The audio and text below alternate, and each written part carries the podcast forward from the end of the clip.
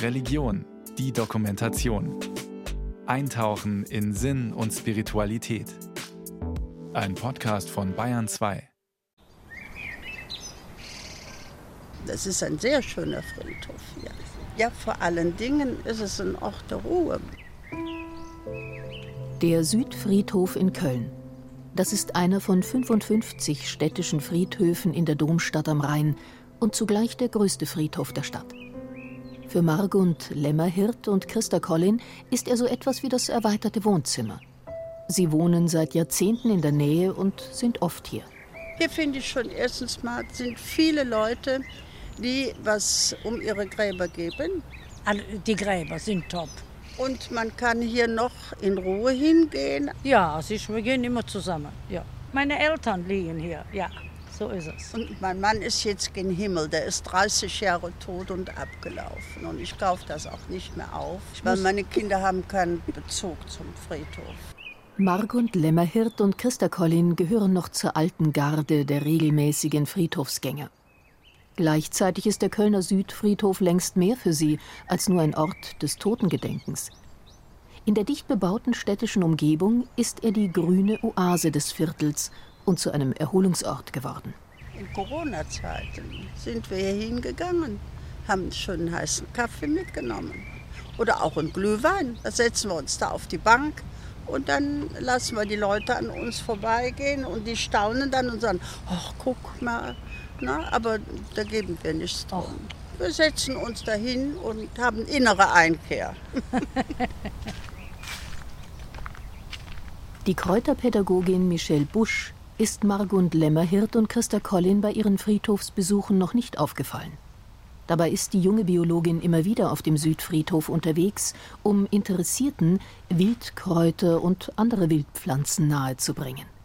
Besonders interessant für mich ist eigentlich auch, wie die Inhaltsstoffe der Pflanzen auf uns Menschen wirken und wie wir die uns so ein bisschen zunutze machen können auch. Und da geht es ja auch um Wissen, was wir auch schon längst teilweise vergessen haben.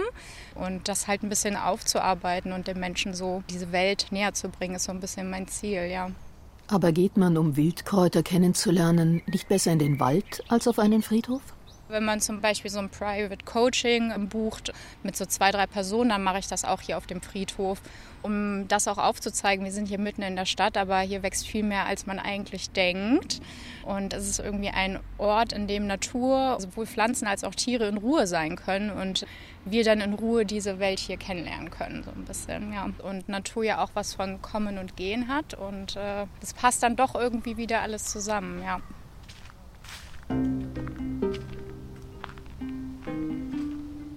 Schon nach wenigen Schritten macht Michelle Busch auf das Stück Wiese aufmerksam, das zwischen den Bäumen der Hauptallee wächst. Hier ist das Gras durchsetzt von ganz verschiedenen Kräutern. Die Expertin hat sofort die erste Wildpflanze entdeckt. Das ist der Wundermann. Zum einen hat die einen antibakteriellen Effekt, also die wurde schon immer so als Erkältungsteepflanze eingesetzt und da ist ein ätherisches Öl drin, was dem der Pfefferminze sehr nahe kommt weshalb man dann so, ja, sich so ein Erkältungspfefferminztee quasi so ein bisschen machen kann, unter anderem.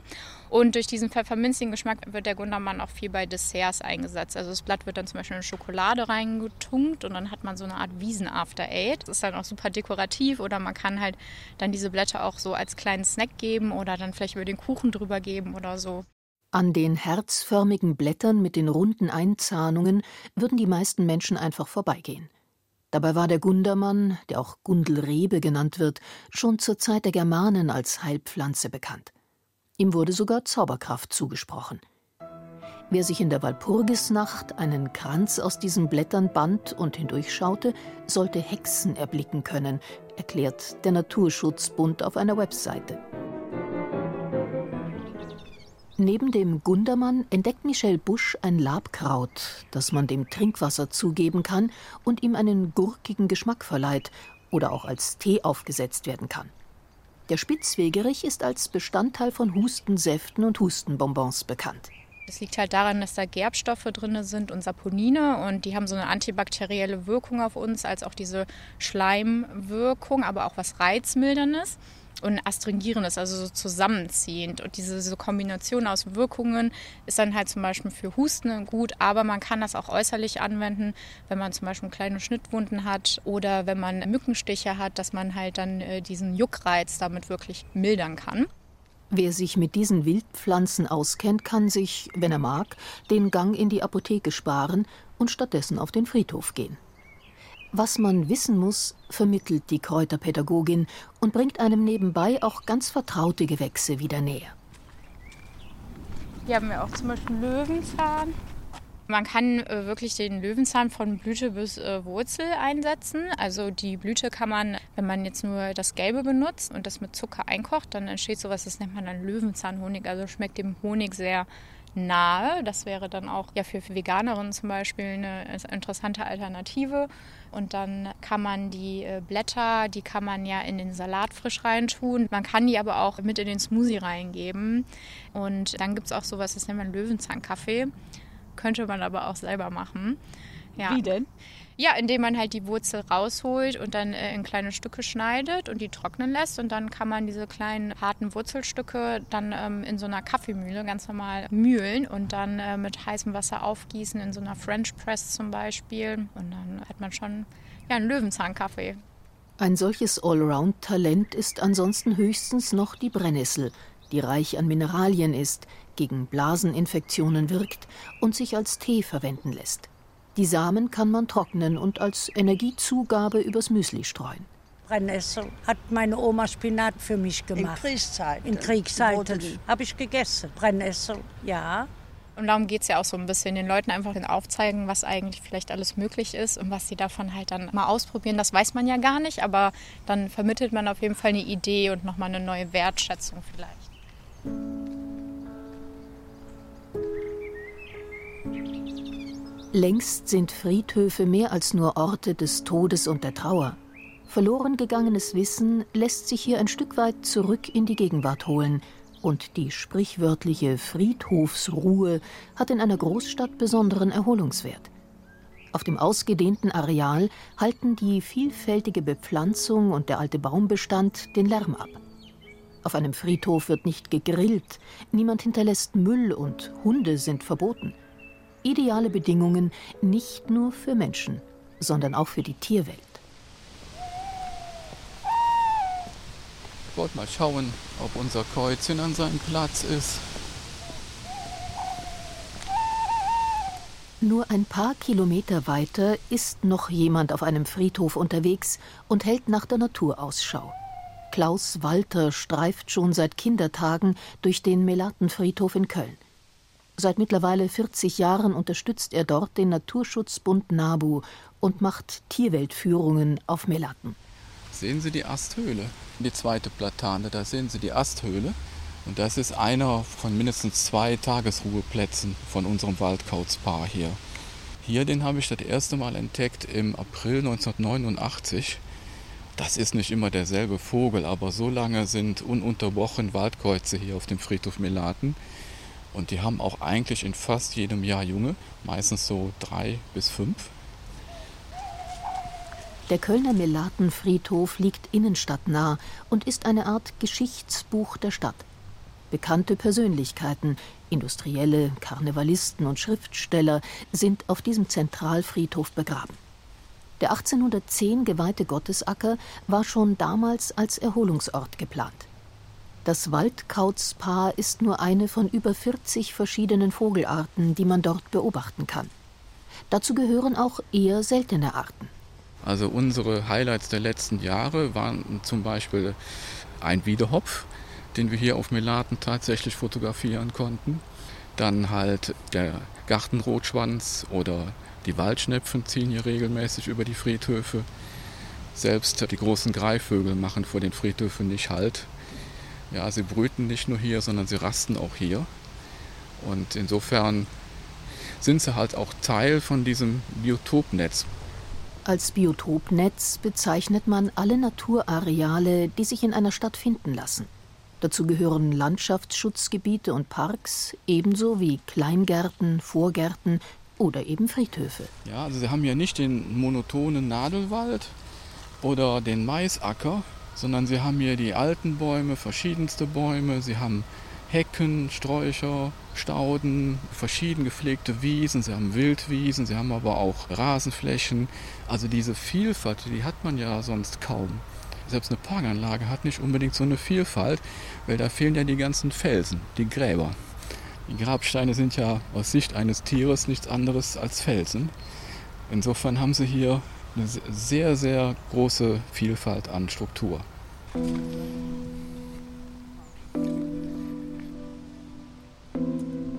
Weil der Friedhof nachts abgeschlossen wird und keine Laternen Licht geben, ist er für viele Tiere ein Schutzraum. Manche Tiere haben keine Scheu mehr vor den Menschen. Eichhörnchen, die sich füttern lassen, sieht man immer wieder auf Melaten. Klaus Walter kann von weiteren Begegnungen erzählen. Der verletzte Fuchs, dem er vor Jahren etwas Futter hinstellte, wurde bald sehr zutraulich. Das Tollste war dann auch, dass er später in einigen Jahren halt Nachwuchs hatte. Und an dem Treffpunkt, da wo wir ihn das erste Mal gesehen hatten, da präsentierte er uns dann seine Welpen.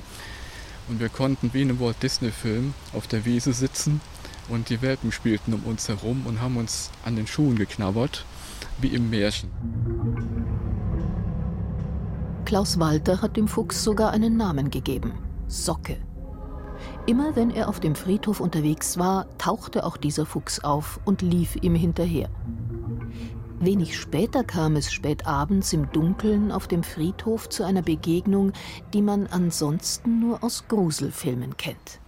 Eines Tages habe ich nicht richtig aufgepasst und gehe um die Ecke und erschrecke mich total, weil vor mir so sechs schwarz gekleidete Gestalten standen, so wie Teufelsanbeter, Satanisten, weiß bemalte Gesichter, schwarze Gewänder.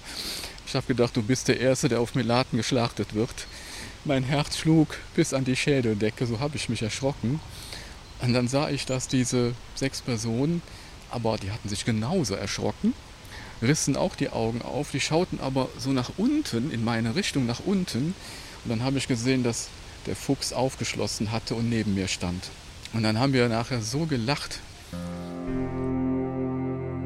Es handelte sich um Jugendliche, die zu einem Gothic-Treffen nach Köln gekommen waren. Auf dem Friedhof suchten sie ein Gruselerlebnis, das sich dann auf ungeahnte Weise erfüllte. Auch Fledermäuse lassen sich am frühen Abend in der Dämmerung beobachten. Auf Melaten gibt es allein sieben verschiedene Arten. Zwischen April und Ende September bietet Klaus Walter Führungen an, bei denen diese Tiere im Mittelpunkt stehen. Dabei hat er dann einen Fledermausdetektor, der ihre Ultraschallsignale hörbar macht. Die Fledermäuse sind ja mit Echolotortung unterwegs und rufen oberhalb von 20 Kilohertz. Das können wir nicht hören. Und es ist wirklich auch für mich jedes Mal total faszinierend, wenn man dann mit dem Detektor hier ist, wie laut es ist. Also es gibt Arten wie der große Abendsegler, der ruft in einer Lautstärke wie ein Presslufthammer. Und wenn man sich dann mal überlegt, wie begrenzt unsere menschlichen Sinnesorgane sind und dass wir quasi um uns herum so eine Welt stattfindet, von der wir nichts wahrnehmen, dann finde ich das faszinierend. Und ich frage mich, was es sonst noch alles gibt. Wir glauben ja immer nur an Fakten, aber ein Fakt ist, dass wir viele Fakten gar nicht erkennen können. Und das machen Fledermäuse so deutlich. Ne?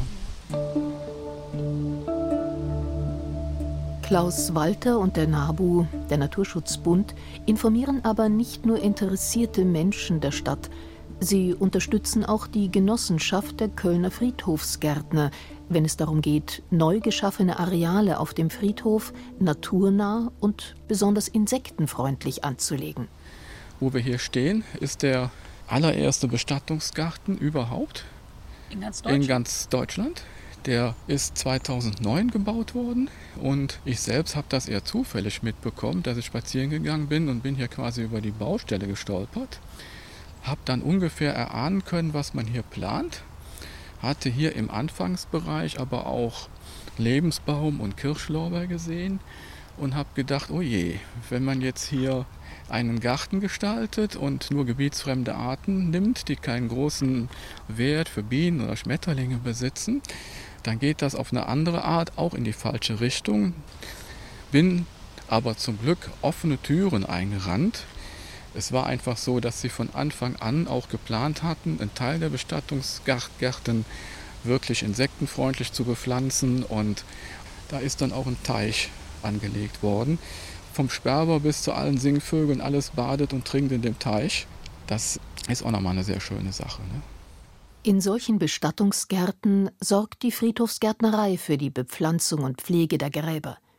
Das ist nur eine von vielen neuen Möglichkeiten, wie man sich heute bestatten lassen kann. Feuerbestattungen und damit Urnengräber lösen die lange üblichen Erdbestattungen immer mehr ab.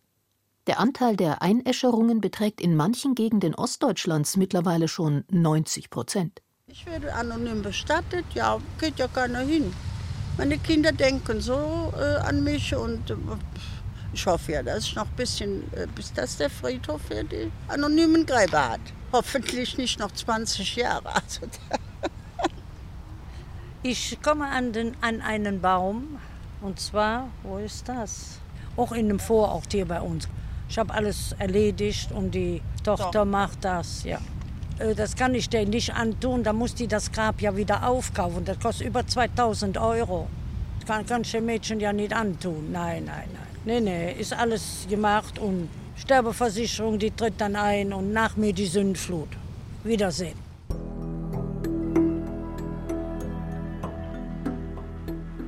Es klingt, als hätten sich Margund Lämmerhirt und Christa Collin damit abgefunden, dass nach ihrem Tod niemand mehr regelmäßig an ihrem Grab sitzen wird. Viele haben heute weder Zeit noch Geld, aufwendige Grabstätten zu erhalten. Kinder und Enkel leben oft weit verstreut und kehren nur selten zum Grab der Eltern zurück. Ein leuchtendes Grablichtermeer sieht man deshalb in einer Großstadt wie Köln oft nur noch am 1. und 2. November. Allerheiligen und aller Seelen. 1. November war bei uns auch Pflicht. Der Vater ist 1. November geboren, hatte dann Geburtstag, aber vormittags waren wir auf dem Friedhof. Da kam die Verwandtschaft erst auf den Friedhof und dann zu uns ihm gratulieren. Das war immer. Das war immer. Ich muss dazu sagen, meine ganze Familie ist oder war katholisch. Und wir beide gehen auch am 1. November hier hin. Ja. Aber ohne Blumen, weil wer das ganze Jahr das Grab in Ordnung hält, der muss am 1. November nicht so einen Blumenstrauß. Man denkt das ganze Jahr dran. Oh ja, sonst ist meine Mutter beleidigt.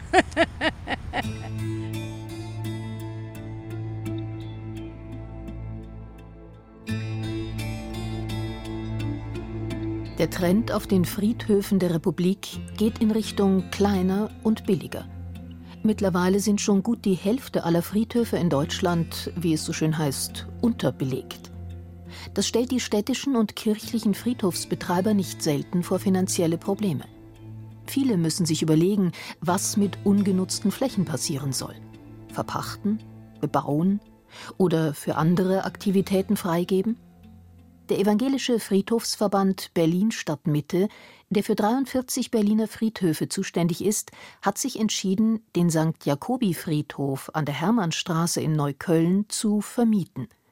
Seit 2018 ist dort ein Gemeinschaftsgarten ansässig, der Prinzessinnengarten. Robert Shaw ist der Geschäftsführer. Er führt auch bei strömendem Regen übers Gelände. Hier ist der Acker. Den betreue gärtnerisch auch ich. Das heißt, da kann ich auch ein bisschen was zu sagen. Der hat immer elf Reihen in jedem Block, drei Blöcke, elf Reihen. Die äußersten sind immer mit mehrjährigen Sachen bepflanzt. Also hier Salbei, Lavendel, Estragon, Bodenkraut, Thymian und so weiter. Und die inneren neun Reihen dann mit einjährigem Gemüse. Zucchini, ich glaube drei verschiedene Sorten. Möhren in der zweiten Reihe, sehr viele Sorten. Rotkohl und Würsigen. In der dritten Kartoffeln. Da hinten Stangenbohnen mit Kürbis gemischt. Ach, die Möhren hier vorne auch mit Zwiebeln gemischt. Da hinten nochmal Stangenbohnen mit Möhren. Also sehr vielfältig. Auf dem St. Jakobi-Friedhof finden keine neuen Beerdigungen mehr statt. Die vorhandenen Gräber sind jedoch noch bis zu 25 Jahre lang vergeben. Der Friedhofsverband wusste, dass Robert Shaw und seine Mitstreiter schon seit 2009 Erfahrung mit einem Gemeinschaftsgarten auf einer Brachfläche am Moritzplatz in Berlin gesammelt hatten und trat auf die Gruppe zu. Die waren sich allerdings zunächst nicht sicher, ob ein Friedhof die geeignete Fortsetzung für ihr Projekt sein könnte. Ja, erstmal ist ein Friedhof ja ein Ort der Stille und der, der Einkehr und der Trauer. Und da war uns nicht klar, würden wir mit unseren Nutzungen hier die Menschen, die trauern wollen, eventuell stören oder nicht. Diese Sorge war unbegründet. Angehörige fühlten sich eher durch Obdachlose und Drogensüchtige gestört, die den Friedhof als Rückzugsort nutzten. Also wir haben teilweise auch Trauernde oder Menschen, die hier Gräber haben, die bei uns mitgärtnern, die das eher als eine Form von Trauerarbeit empfinden. Kann es ja vielleicht auch in der Zukunft sein. Trauerkultur ändert sich ja auch gerade massiv. Aber wir hatten noch niemanden, der da wirklich ein Problem damit gehabt hätte, dass jetzt hier Hochbeete stehen oder Gemüse angebaut wird. Etwa 6 Prozent des siebeneinhalb Hektar großen Friedhofsgeländes wird als Gemeinschaftsgarten genutzt. Das sind nur 3000 der insgesamt 75.000 Quadratmeter. Als Mieter des Friedhofs ist die gemeinnützige GmbH Prinzessinnengarten auch für die Pflege der verbliebenen Gräber zuständig. Auch das schafft Nähe zu den Angehörigen, die noch kommen. Der Acker und die Beete befinden sich im hinteren Teil des Friedhofs und nicht unmittelbar neben den Gräbern. Das Konzept des gemeinschaftlichen Gärtnerns hat Robert Shaw auf Kuba kennengelernt. Dass es einmal sein Lebensinhalt werden würde, hat er zunächst nicht gedacht. Die Idee jedoch, über das Gärtnern Menschen in einer Stadt zusammenzubringen und gleichzeitig Wissen zu vermitteln, hat ihn überzeugt.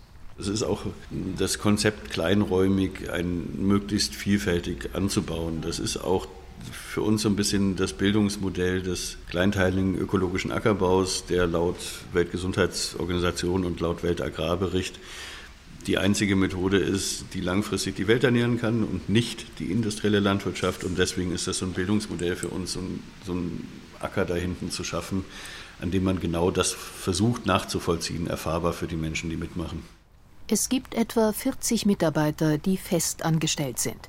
Ansonsten kommt, wer Zeit und Lust hat, mitzumachen oder ein eigenes Projekt initiieren möchte. Da hinten ist noch ein Garten von geflüchteten Frauen aus dem Irak und Syrien. Evrin Kalaf heißt der. Das ist ein Garten, der auch hier Kräuter produziert und gegen Spende abgibt, also Salben daraus herstellt und sowas und solidarisch an ein Dorf im kurdischen Irak abgibt, ein Frauenprojekt.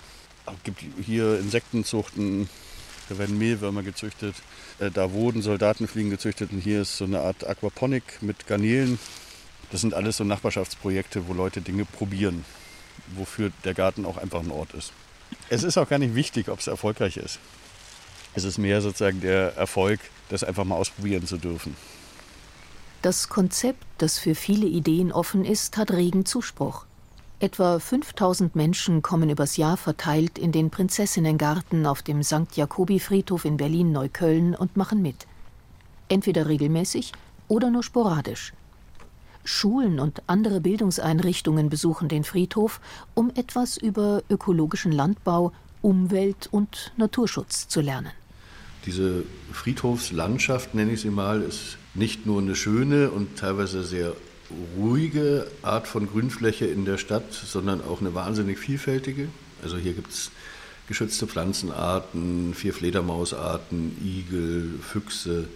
Also ein Biodiversitäts-Hotspot mitten in der Stadt und wir versuchen dann auch eine biodiversitätsfördernde Pflege zu machen, also eine Pflege, die die Vielfalt hier unterstützt und eher noch erhöhen soll als vermindert. Vielleicht ist der St. Jakobi-Friedhof damit schon in einer Zukunft angekommen, die auch für andere Friedhöfe in Deutschland interessant sein könnte. Trauer um geliebte Angehörige, Erinnerungskultur, Naturschutz, Ökobildung und landwirtschaftliche Nutzung schließen sich durchaus nicht gegenseitig aus. Ein respektvolles Nebeneinander kann dem Lebensraum Friedhof eine ganz neue Bedeutung geben. Der Wandel ist in vollem Gange.